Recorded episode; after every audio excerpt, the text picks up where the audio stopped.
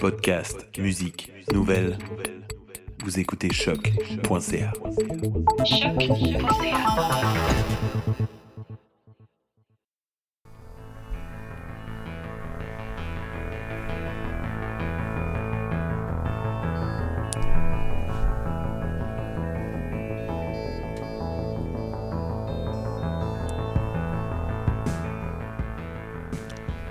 We often hear about research and artistic practices as two different things.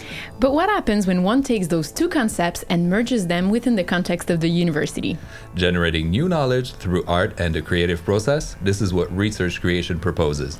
Welcome to Rec, the radio magazine that takes you inside the creative world of research creation to present artists and projects redefining our relationship to research in the academia. On this episode of Rec, the sound art and spoken words. Let's get started.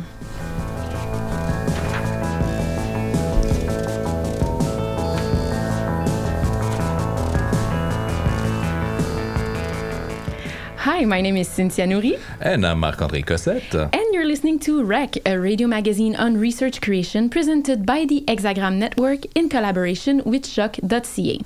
Over the course of this series, we will be presenting artist researchers breaking disciplinary barriers with surprising artistic practices. We'll explore their art as well as the discourse they build around their work in order to address current research and social questions that are, in this case, also very much linked to their personal background and cultural heritage. And on the show today, we talk about the use of spoken words in sound art. We explore the cultural, aesthetical, theoretical, and political aspect of project mixing language and sonic compositions. Before we go to our guests, let me address the fact that this episode of Rec will be in English. Hexagram being a bilingual network, we want to give a voice to English speaking artists and make content available to all communities.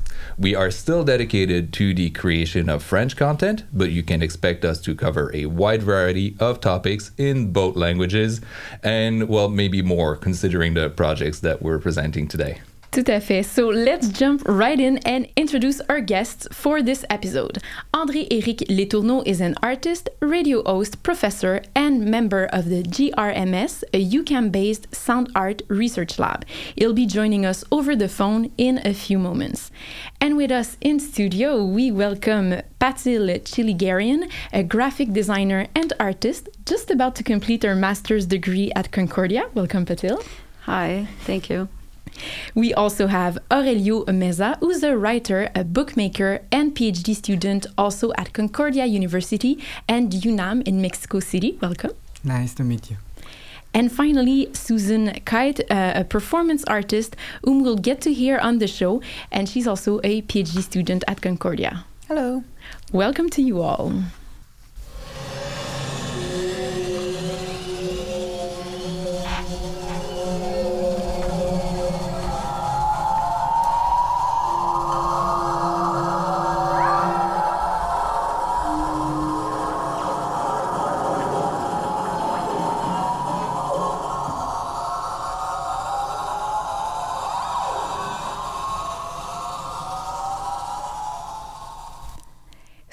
André, let's start off by transporting our ears to a new research lab. Indeed, our first stop for today is the GRMS, or Groupe de Recherche en Médiatisation du Son.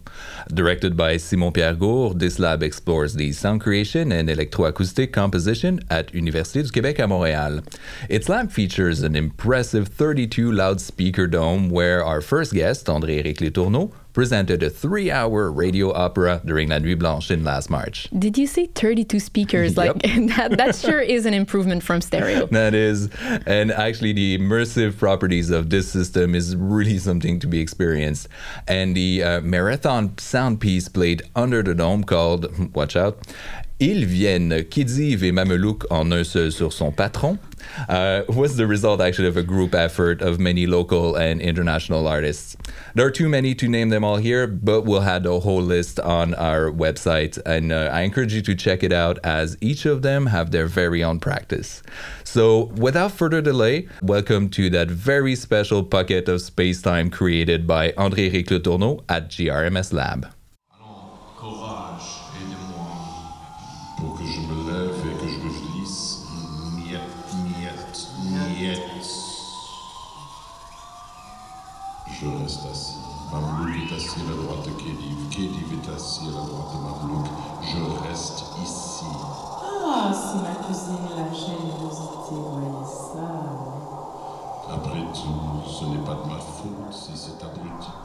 I'm uh, André Eric Letourneau. I'm this insane person who like thought about that whole project. And Alexandre Saint-Onge, who, uh, who is also uh, composing music, is not here, but he did that with me. This idea for this piece started in the 90s. Plutôt au responsable des changements de saison. Oh, ce qu'il ne faut pas entendre.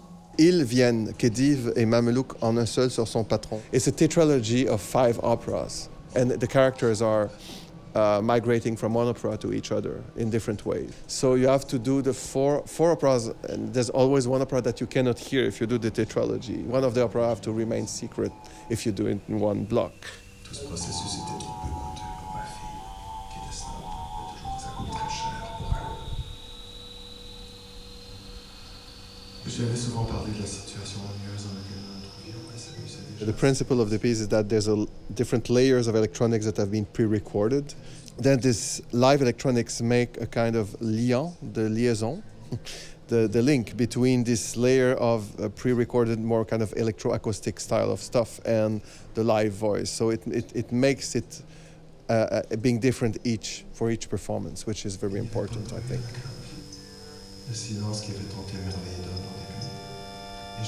Mediatization of sound it's interesting but we apply it so we try to think by applying things first play with the matter be- before we write about it Whereas sound studies is more ontological. Exactly. It's trying to say sound has an ontology. yeah exactly Sound is matter. It's Yeah. like, well, no. Yeah. I mean, maybe, but the process also, good point. please.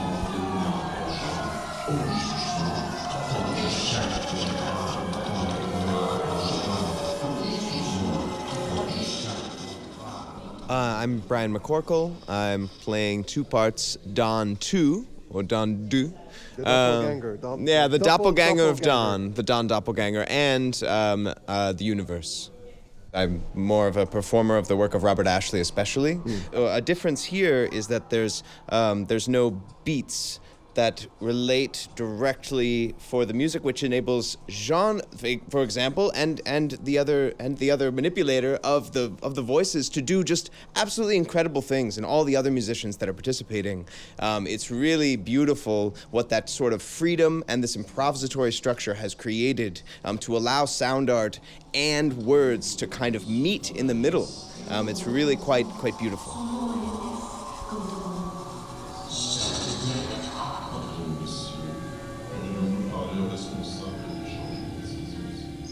My name is Nicholas Isherwood, and I'm doing several roles in this piece. I'm the patrouilleur, so a policeman, and I am uh, F, and I am Papageno, like the character in uh, Mozart's Magic Flute. This is a lot of fun. I mean, the uh, the distinction between actors and singers is not nearly as pronounced today uh, as it was during the 19th century, for example. And uh, I like having the opportunity to work as an actor, and in this case, an actor and a singer, because the Papageno role is sort of sung, and uh, the rest of it is spoken. And so, I mean, using the speaking voice is something very challenging and something very interesting for me. lunettes fumées. Le scientisme à l'appareil. The rhythm in English, it kind of enables you to place the beat, especially on the front of the phrase, Yeah. whereas Yeah, in works. French, the, the it's later. It's and so like- it's been so interesting to find those natural, just bam, you know, and then it, like it just comes out of nowhere. Sorry if that overloaded the recorder, but um, but yeah, no, it's been so wonderful, and um, and uh, yeah, yeah,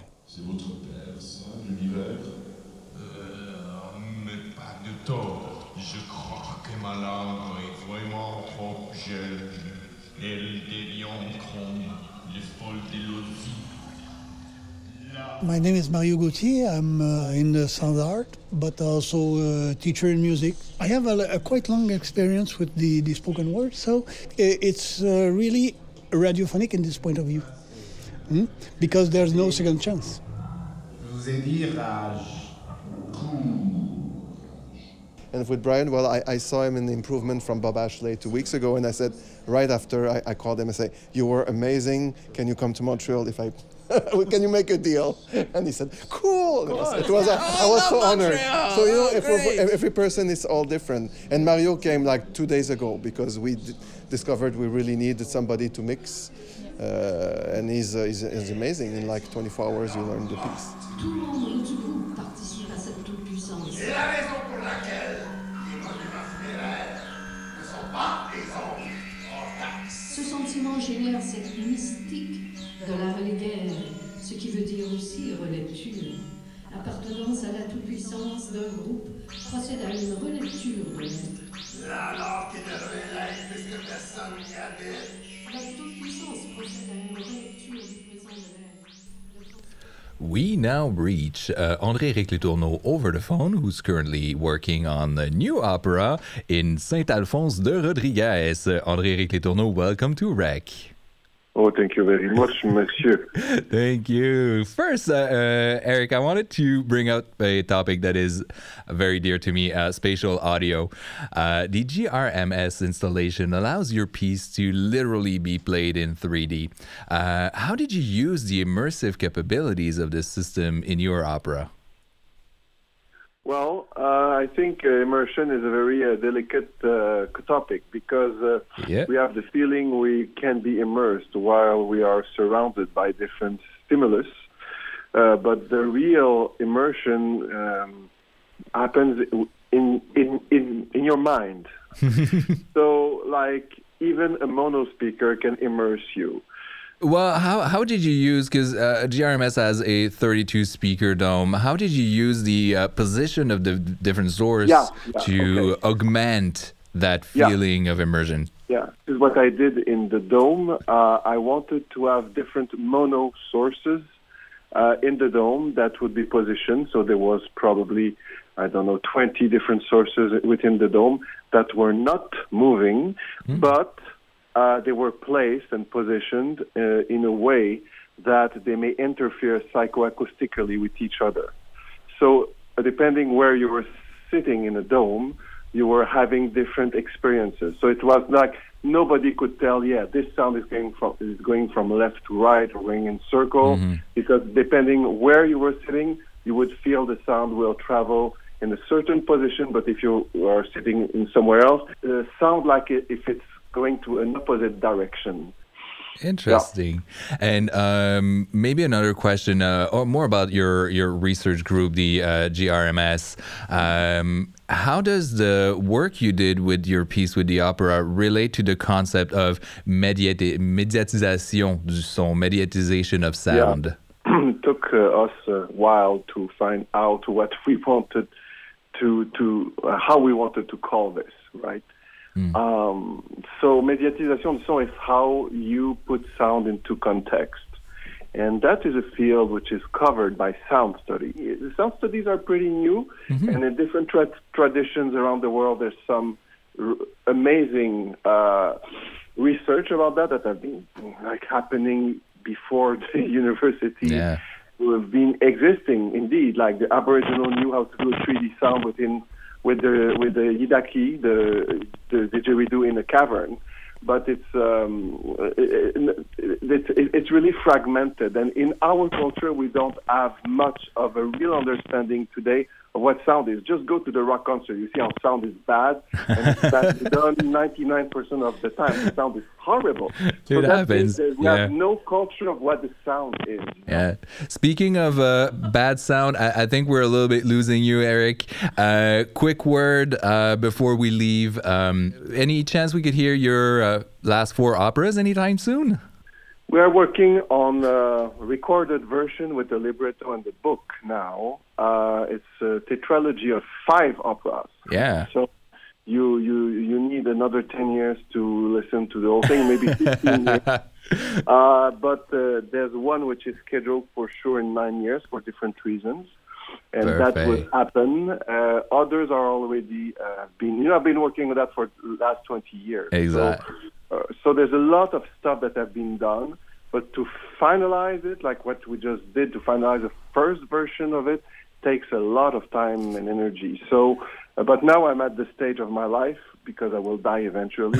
that I'm It's not funny, but it's just funny. It's fine. But anyway, Uh, so I, I hope before I dissolve to at least uh, finish that. So I, when before I will dissolve, the few seconds before I'll say, yeah, I just did this tetralogy of five operas, you know, and then I, I can die. So Well- it will be perfect. Well, we can't wait to experience the full tetra- tetralogy. Uh, André-Éric Le Tourneau, thank you for being with us. It's always a great time talking about your work. It's always a great time talking to you, Marc André. Thank you. Have a good day. You too. Take care. Bye. Dans une telle situation, les noms des écrits sont mis à part. Les sujets, objets dont écrits se clairement. Thank you for this 32 channels immersion, Marc-André. no problem. And dear listeners, until you get a chance to visit this space, we're back to your stereo speakers and headphones and to our live guests in studio. We'll now pursue our exploration of spoken word in sound art, but adding a political twist to it. So together, we'll see how such research creation practices can contribute to alternative forms of visibilization and resistance. Because after all, spoken word and sound art is also, if not mostly, about getting heard.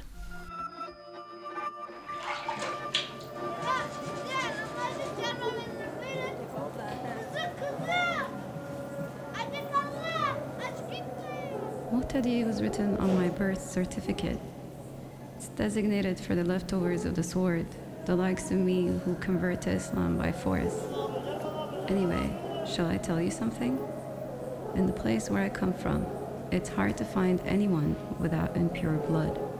There's no one with any other kind.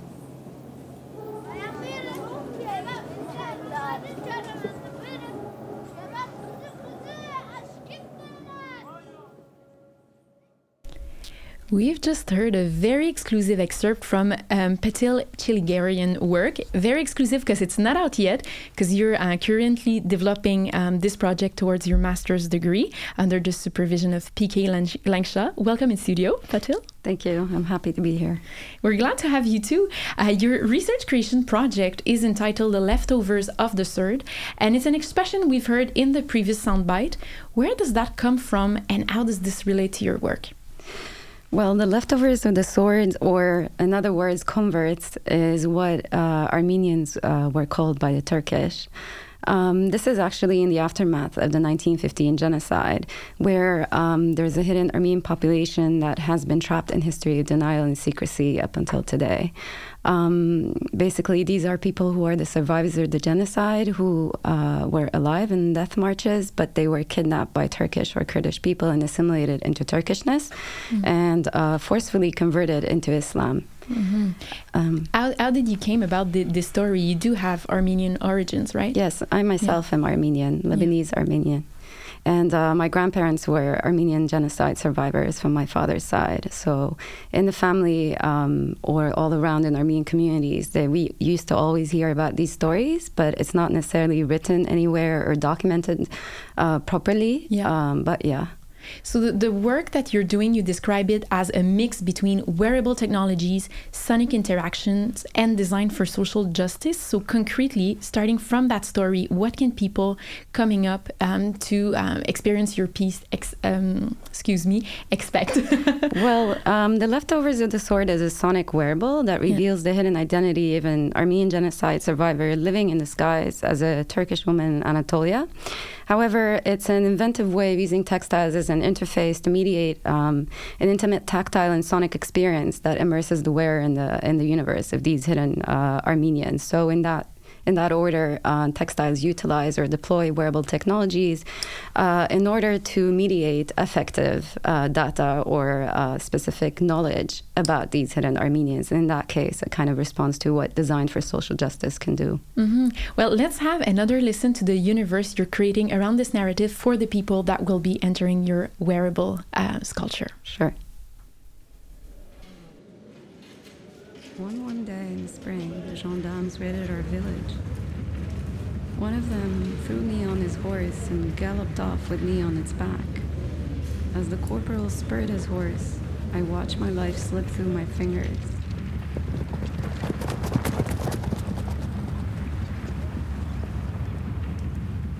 The roads parted for me and my family that day, never to come together again.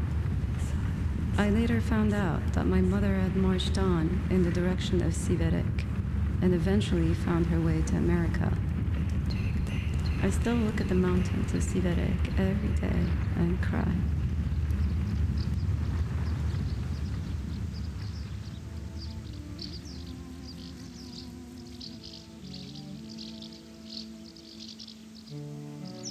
During the death march, I was taken away by force. They took me to a garden.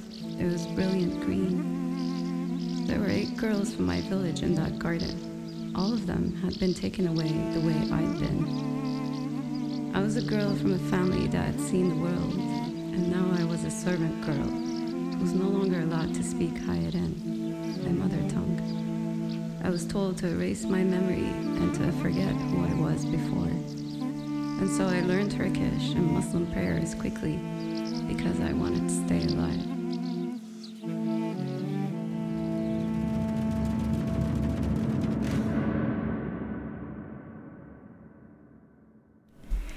It's already really touching to, to hear uh, this this excerpt just in my headphones, so I can only imagine what it's like being covered um, in the, this wearable tent.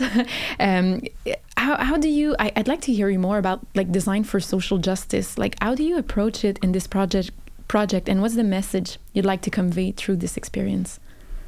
Well, ultimately, design for social, social justice and the way I practice it is sort of is about um, mediating critical perspectives to promote equality, visibility, um, to raise awareness on uh, marginalized people or very critical sociocultural political issues.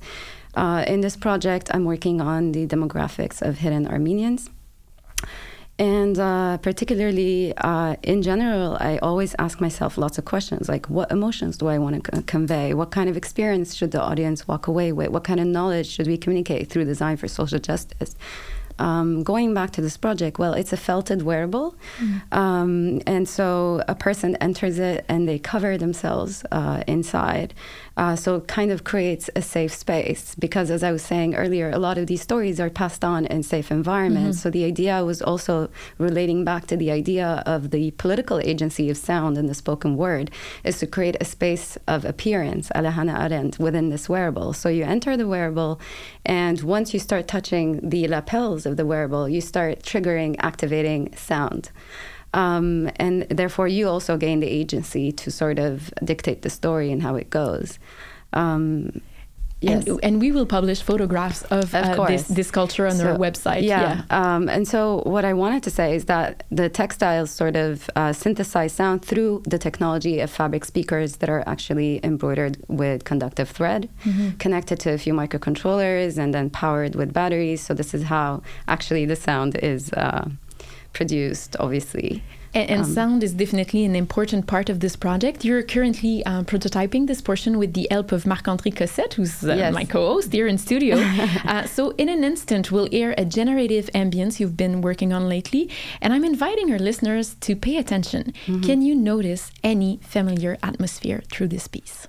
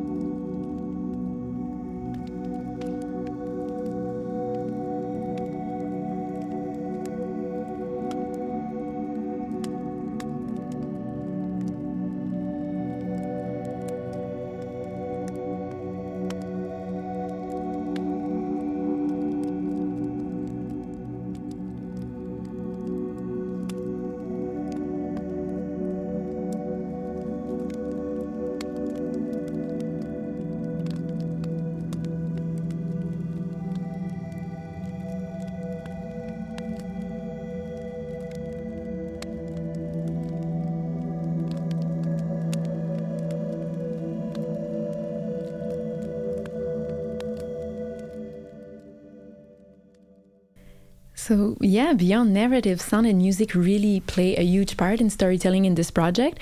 So, you first experimented with an approach that was closer to sound art, but now you're exploring generative music.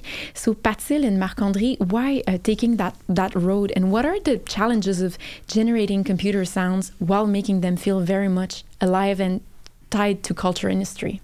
Sure. I think the main goal for this for the sound art beyond behind this project was to evoke an, an embodied commemorative experience. And so at first we sort of explored a little bit the actual storytelling and trying to paint a sonic picture. Um, and then we decided uh, that in order to create a more um, uh, unique kind of um, a personalized commemorative experience, we can actually uh, uh go into generative music. I think I can let Marc Andre actually go into that a lot more. Yeah, actually, when uh, Patsy came up to me and said, "Okay, I want to create a brand new environment for this piece, something that is more ambient, more subtle," um, what I what I did is actually we took um, MIDI files from uh, religious Armenian songs, and we used uh, unsupervised machine learning to scramble the notes, mm. and with um, uh, additive synthesis with uh, sound synthesis basically we scramble the notes and we create that kind of evolving paste over time. And w- what is super funny is the fact that um, Patil actually uh, brought out the song that we're using and it was played uh, i think it was at a, at a funeral uh, with a fire in the background, and uh, it, it, sounded amazing. It's actually not at a funeral, but it's in the Armenian Genocide oh, uh, Museum where they play this uh, this liturgical mm-hmm. song. Um, usually, there's a fire uh, all year long uh, that burns, and specifically on April 24th, I think the show is interesting that it falls in April, so we can commemorate the Armenian yeah. Genocide. On that day, people go and put flowers on the yeah. around the fire, but that fire is on, and so we thought it's how can we sort of uh, create um, abstract ways uh, to commemorate this experience mm-hmm. and allow people to take out their own interpretations. Mm-hmm. Yeah. Yeah. And I don't know if you in studio, Susan Aurelio, picked it up or the listener, like the, the crippling of the fire. Yeah, yeah you got it. well, thank you so much, um, Patil. Um, break a leg with your master's project. Thank you, we'll, Cynthia. we'll be looking forward to see where it goes and experience it. And we'll also provide a link uh, to your work on Rec's website. Thank you. Sakura, fragmentos. Al margen. Yo te envidio, oh pedazo de alcornoque, flotando a merced del agua, a merced de los vientos, sin saber jamás lo hondo que es el mar. ¿Quién cuenta los cerezos en flor? ¿Qué hay más allá de los jardines? So we've just heard the poetry of uh, Aurelio Meza. Aurelio is a PhD student at Concordia University under the supervision of Ricardo Dal Farra. He's a writer, a writer, a bookmaker, and he studies literature and technologies. Uh, specifically, he's interested in archiving of Spanish language poetry, uh, and he does exactly that as a co-organizer of the Poetica Sonora project. Thank you for inviting me. Could you explain a little bit what the Poetica Sonora project is, and how did you get to work with uh, poetry in the audio format? Of course. Well, um, it's an interest that I've had uh, for a long time, uh, since my undergrad years. And there I met Susana Gonzalez, who is the coordinator of Poetica Sonora. And when I was doing the PhD, she invited me to this massive project that involves uh, several uh, faculty members, students, mostly undergrad, uh, undergraduate students from UNAM and from Montreal. Um, so they organize a lot of activities there, um, performances, conferences, etc. And they also gather audio files from different archives and, and collections. And when did that uh, project start? Started in 20 15, but it was officially launched in 2016. Okay. And so, you joined a little bit, you joined around that same time? Yeah, yeah I, I, joined it since it started. Interesting. And uh, we'll just go listen to a, a beautiful uh, musical piece that you brought us. It's called uh, uh Lunatica. Yeah. Uh, can you tell us by whom that piece is and how it was, yeah. how it came to existence? I mean, it's um, uh, collaboration between three very important uh, women artists. Um, jazz songwriter Iraida Noriega, vocal artist Leika Mochan, and uh, spoken word artist Edme Garcia. And they created this amazing um, uh, record recordings uh, using Line 6DL4 loop stations. Like okay. All the sound that you're going to hear is yes. generated by their own voices. Excellent. So we'll go listen to that. Thank you for bringing that song. It's actually very like one of my favorite songs so far. Uh, so let's go here.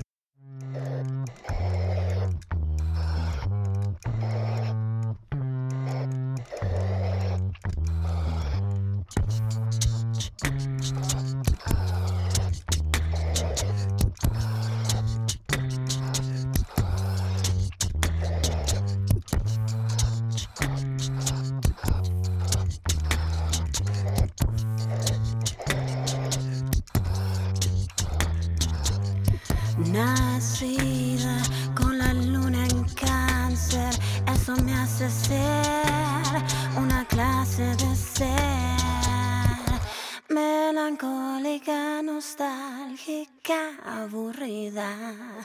Cuando hay monotonía en la vida tan cambiante, tan aullante, desquiciante, bajo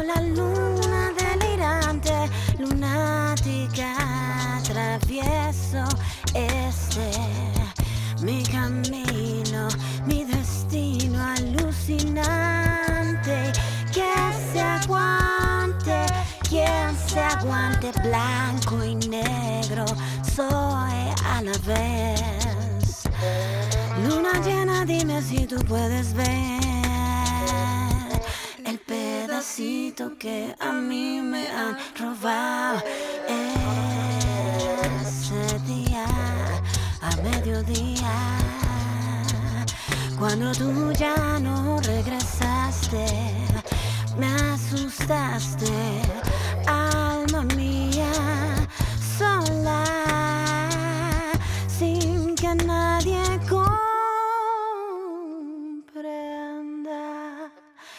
mis sufrimientos, mis apasionamientos, mi horrible padecer, padeciendo este, mi camino, mi destino alucinante.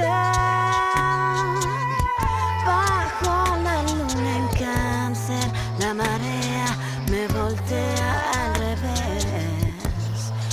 Luna llena, dime si tú puedes ver que así soy y así me voy yo.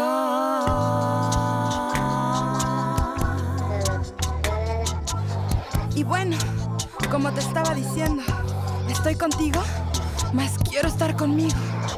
Quiero una luna y viento amarillos. Quiero tu aliento y mis delirios. Ya no quiero tus lirios. Quiero paz, mas yo no doy tregua. Soy adicta al azar de jugar con tu leo. Y quiero quedarme. Quiero largarme. Quiero ser perro para ladrarte. Mira, que la justicia es una cosa de simetría. Lo que sí es que en esta vida ninguna tiene garantía. Gárgolas, gorgonas, estamos surfeando las olas. Y te vi, me viste, pero llegamos después de muchas horas. Te vi, me vi, llegamos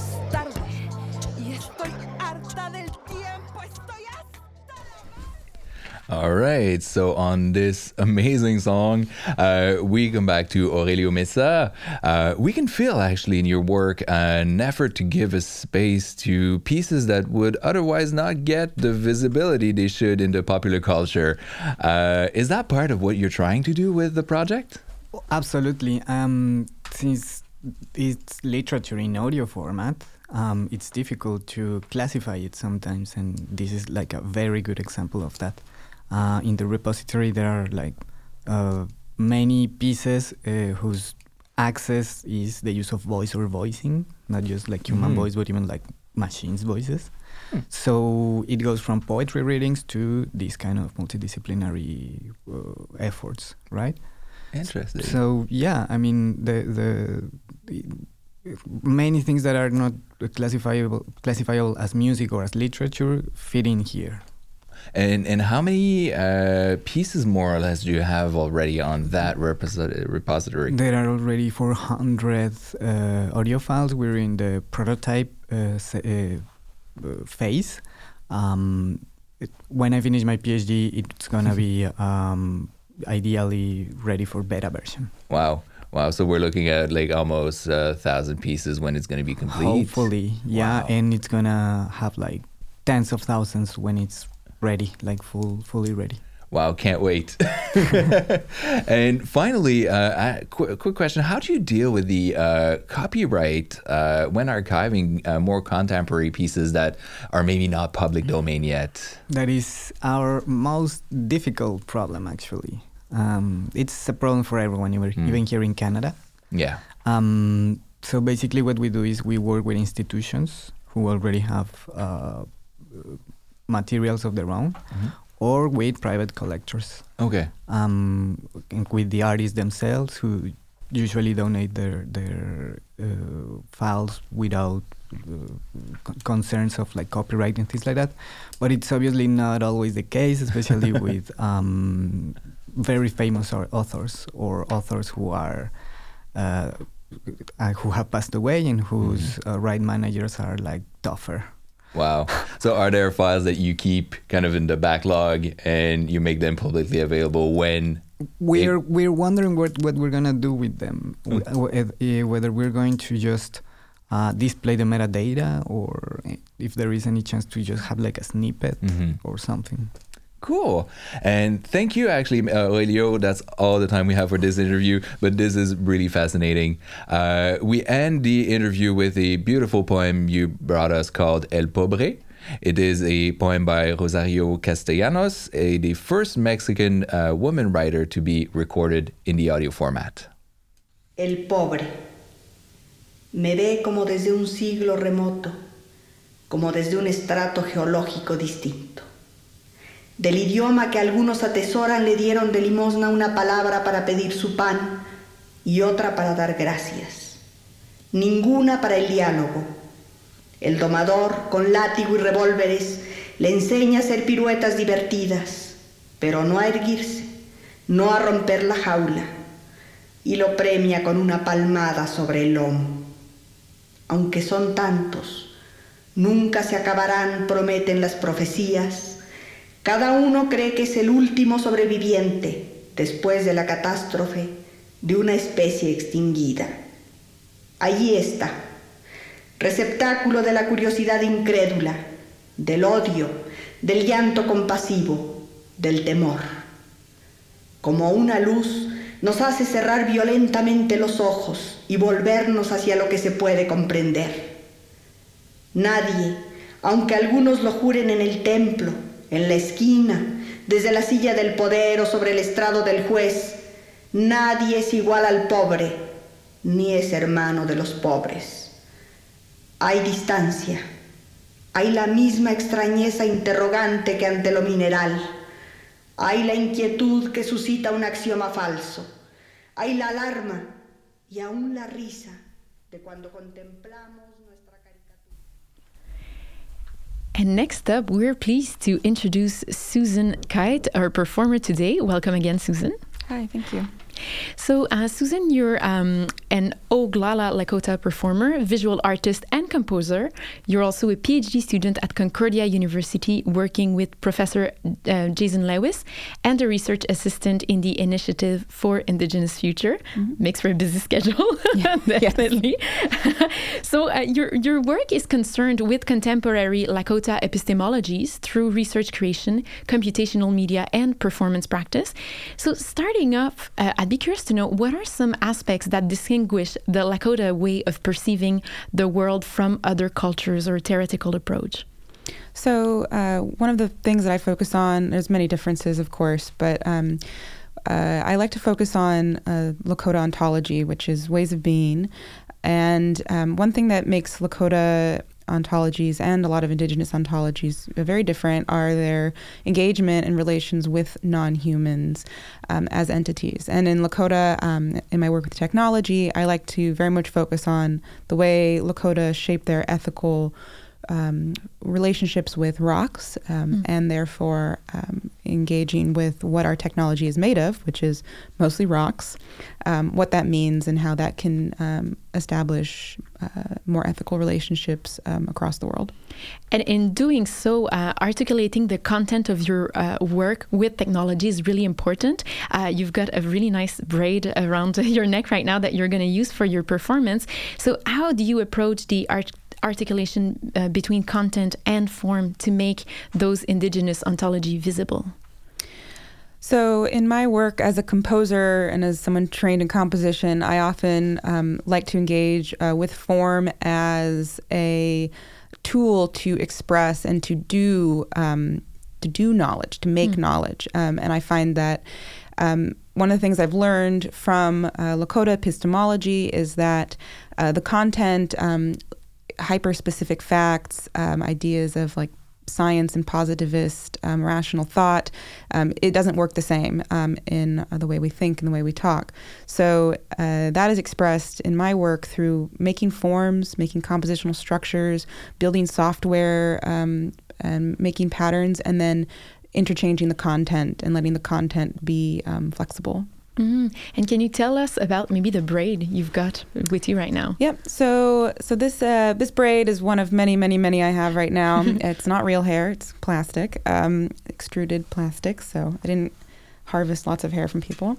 Um, uh, often a question I get um, is that your hair? I'm like, oh no, I wish. Um, uh, and on here, I've got uh, this is part of my interface making practice where I make instruments um, to be worn um, also wearables practice like uh, like Patil, uh, where I've got on here. Um, sometimes I've got force sensitive resistors. Sometimes I've got uh, inertial motion units, like in the phone when you turn your move your phone, it, it knows how you're tilting, and and that translates to data. Um, and I use this braid on stage.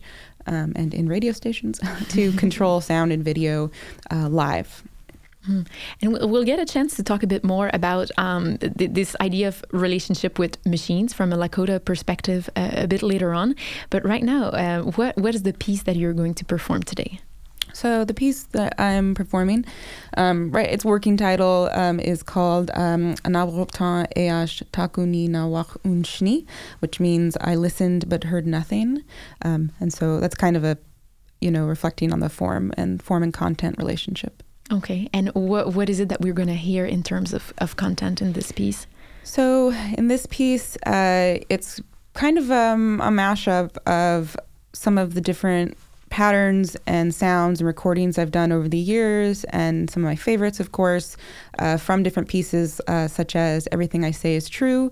Um, there'll be uh, different instrumentalists I've recorded, uh, my own voice. There'll be some birds I recorded in upstate New York um, along the Hudson River, um, synthesizers, harp, a lot of stuff. well, um, it's really well documented on your website. We'll put the link on ours for our listeners. We want to we want to have a look and a listen.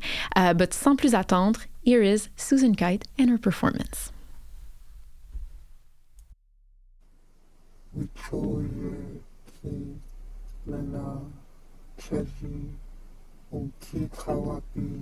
Akan enaknya And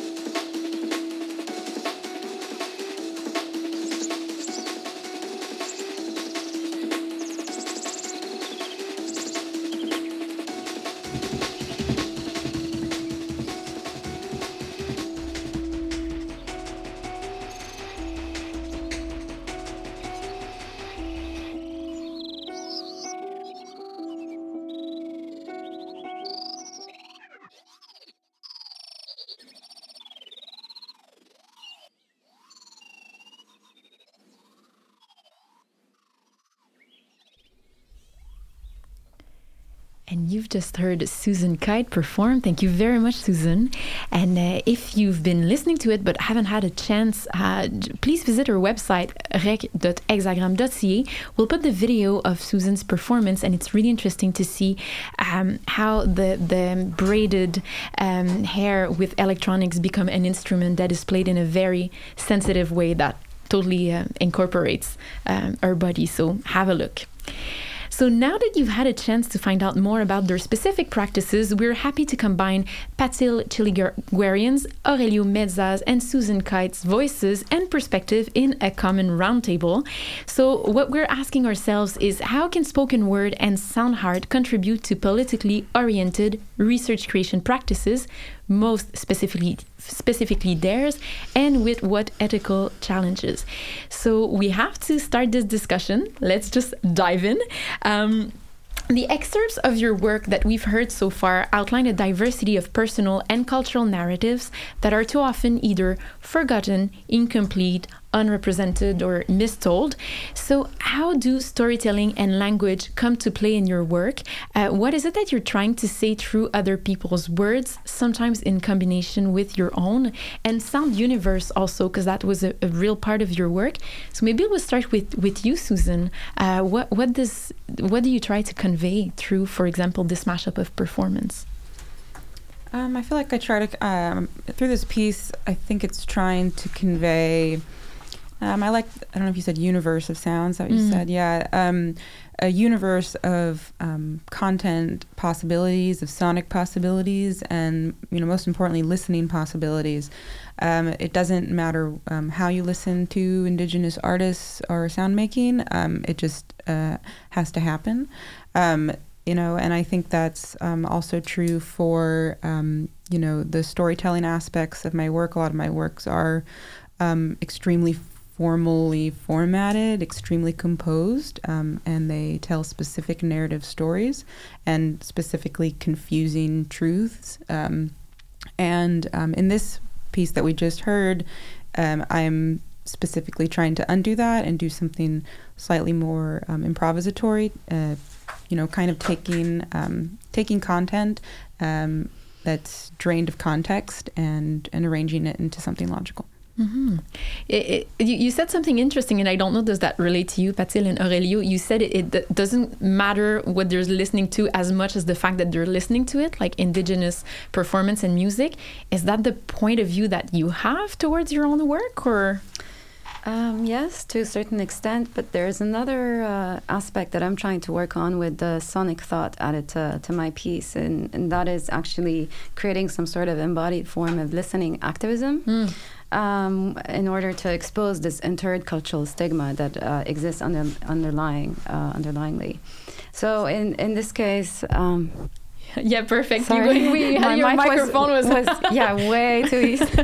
um, yeah, so in this case, sound, spoken word, and music uh, they kind of transgress the unseen, um, and they sort of represent the underrepresented, the underheard, mm. and they give a voice uh, to those you know who are silent or muted, um, and it helps to articulate diff difficult truths otherwise not possible through other mediums.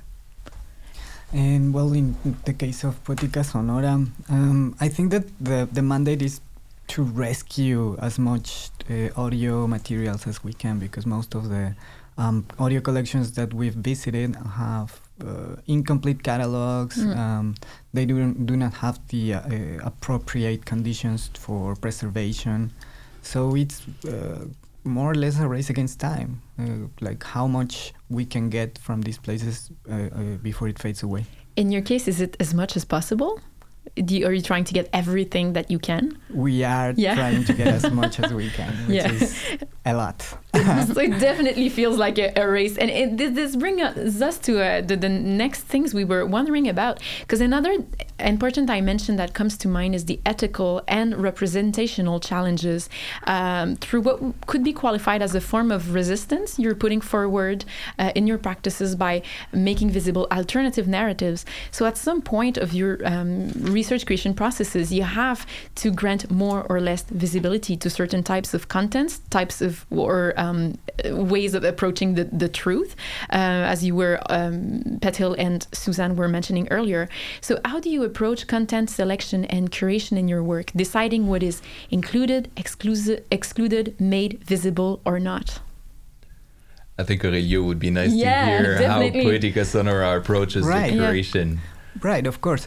Um, well, as I, as I, as I tell, as I said before, we gather lots of materials that we just the what we find, we uh, we register it. But we're also asking for um, invited curators to select specific uh, works, kinds of, kinds of works. So, for example, um, hip hop, uh, women and hip hop in the U.S.-Mexico border, or women in uh, the poetry slam scene in Mexico City, Mm. and they are curated by uh, by women artists who are like. Uh, uh, very well acquainted with the with the scene that they are working with, and yeah, I mean that's the way we, we, we believe that we can uh, contribute to, to to enhance the voices that are being heard there.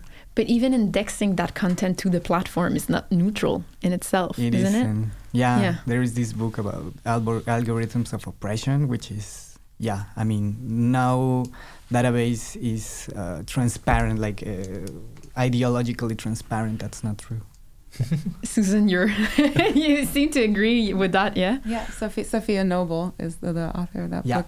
Yeah, um, yeah. I think uh, curation is one way to look at it, like or choosing what content um, could be one way to look at it. But also, I I feel like um, another way to look at it is you know taking uh, ways of thinking, ways of knowing, and um, you know one way that we look at it in kind of indigenous art and is this concept of indigenizing technologies, which isn't, I'm, I'm not so into that. I'm interested in um, how do we build technologies from the ground up? Um, Mm. How do we use already functioning technologies like philosophy? Philosophy is a form of technology, and make new things um, from from that. Uh, yeah. hmm So you, you'd rather uh, start from your practice and the form and then see what unfolds from that rather than starting fr- from what's there and Well, like with the hair braid, you know, um, like why a hair braid? Um, you know, in in Lakota culture, hair is already an, is a extrasensory part of the body.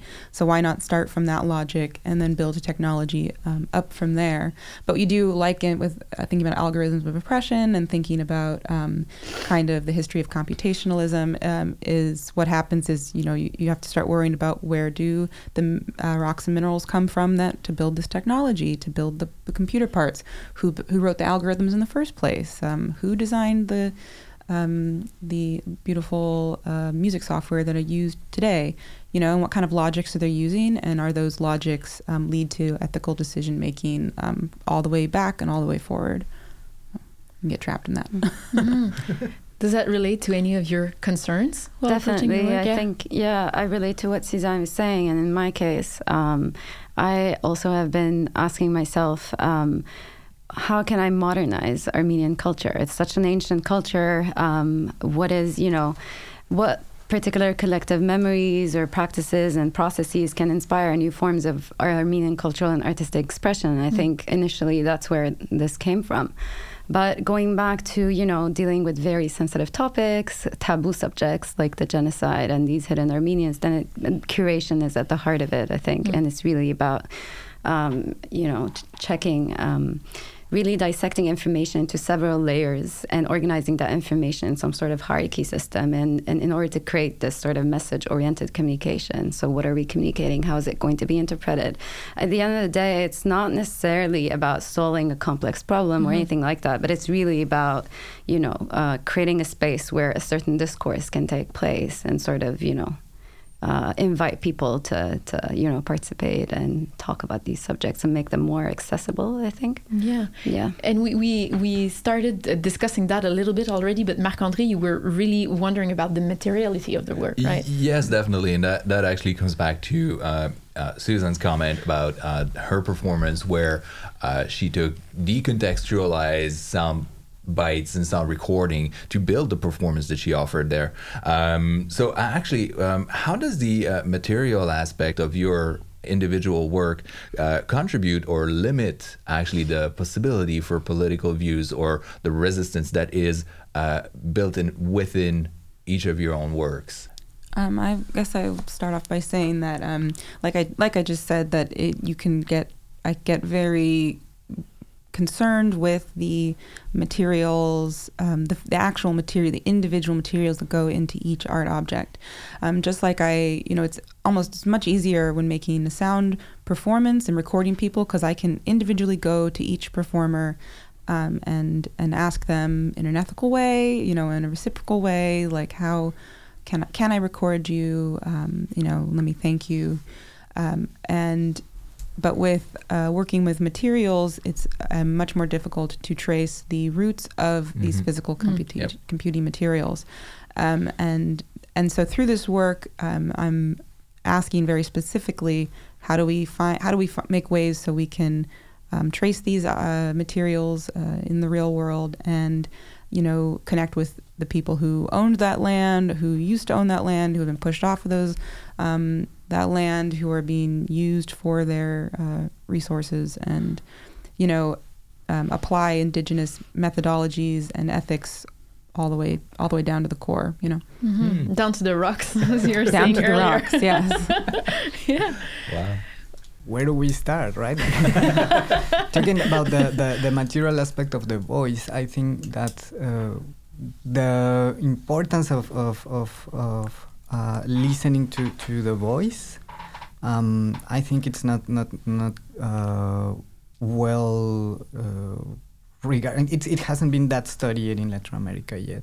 Mm. Um, but as for the political aspect, um, I think that I think that it, this is a moment in which uh, we have to listen to all of these voices and not necessarily create like a repository that may uh, embrace everything, but probably uh, uh collaborating with other uh, uh, repositories, for example, with because there are like a, a lot of audio files from Mexican indigenous communities, right? Mm-hmm. We are not expecting that they give us our materials, but we rather wanna participate in the process of creating uh, interoperability between different uh, databases. Making it visible through your platform as well, we while preserving theirs. Those are yeah. many steps ahead. Okay. We still don't know how we're gonna. I mean, because in the beginning we were like, yeah, everything in one single place, and then we were like, it's better that uh, each collection has their own and kind of build a, a network of collections where you can navigate exactly. from one to the other which is something that for example happens right now at concordia with spoken web spoken web is a, uh, like a, an audio collection in, at, at, concordia but it's also a, a repository that uh, connects uh, with different collections across Canada. So that's mm-hmm. what we want to do a little bit. So a form of uh, collaboration rather than taking over or appropriating material. I mean, we're gonna we're gonna have uh, in our collections what uh, artists and, collect in, in, in collections uh, wants to donate, mm-hmm. but we know that uh, we have our limits now, mm-hmm. and that these limits are established by the users and the collections themselves. Mm. It's really interesting. So the project will change as it. It's changing all the time. I, I, guess yours must be the same. You're starting your work from a, a book also yeah. uh, that you especially liked, adapting it and like uh, reintegrating cultural codes, even in the the um, uh, apparatus that you're creating, mm-hmm. the the fabric. It's based on real Turkish garments. So how do you manage all those very concrete influences and within the materiality of your own project. Right. I guess a, you can't just do anything you want. Yeah. Well, like, there's a there's a couple of ideas here, but there's definitely a very strong material aspect to the Mm. work. The idea, um, the choice of the material itself, fabric. It's I think I find it quite a political material at the same Mm. at the same time because it's um it's a material that exists in all cultures and all civilizations, and also a material that can kind of represent these fragmented uh, societies and this notion of you know with the, with the wear and tear and the holes that can exist in fabrics and so on and so forth. But um, also with the idea of converted Armenians, Mm. uh, directly there ha- there are implications with uh, their garments and what they're Mhm. dressed, and that those implications are the fact that uh, women often what I didn't mention earlier was that leftovers of the sword are often women and children. Those are the survivors of the genocide, and so when they were uh, forcefully converted to Islam, they had to actually uh, wear the hijab, so they had to actually hide their heads, and which is not uh, specifically Armenian tradition. So in that place, the material aspect kind of you know uh, takes on a political Mhm. uh, force with it as well.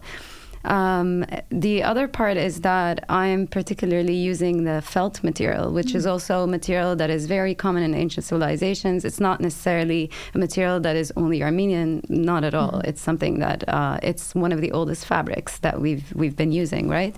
And in this case, uh, in Eastern Anatolia, in Persia, all around that area, in Mongolia, there is a practice called the kepenek, as you were mentioning, and that is uh, some sort of cloak tent that uh, shepherds wear. And for me, that was the inspiration point for this wearable um, because I thought it was uh, an interest. It, it gave me this interesting uh, dichotomy between a forcefully, uh, you know, uh, covering yourself, but at the same time, because it's a cloak, but the fact that it's a tent, it gives this safe space, you know, where you know this hidden identity can be negotiated in one way or another.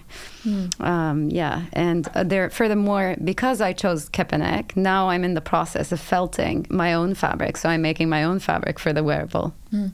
Well, thank you very much for sharing that with us. And I think it's interesting to see that in your specific practices, the material aspect, really concrete, is a huge importance. But also, uh, just when we think about, uh, we were talking about uh, artificial intelligence database, where does the sound come from? How even the computer is made that allows us to uh, work with what we normally consider consider the immaterial voice or sound, uh, still brings brings it back to its material core always. so thank you very much for uh, this roundtable to all Thank of you. you. Thank you.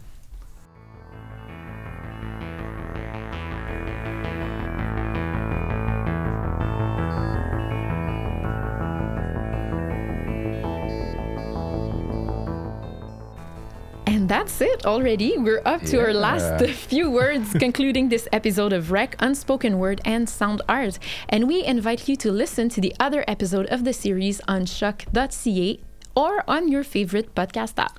And also, don't forget to visit uh, rec.hexagram.ca if you wish to pursue your exploration of research creation and discover some exclusive web content. Ooh, exclusive. I like that. And before we go, we would like to thank our collaborators once more André Éric Letourneau and the Groupe de recherche en médiatisation du son, Patil Chillingwarian. Merci beaucoup. Merci. Aurelio Mezza and Susan Kite, our live performer. Thank you. Thanks. And thanks to you also, uh, Marc-André, who composed Rec's jingle, or should I say trained the Yeah. algorithm, which has been and will be composing live music for each episode. The algorithm says hi. Yeah, Hi. that's a, that's a teamwork. that's a teamwork.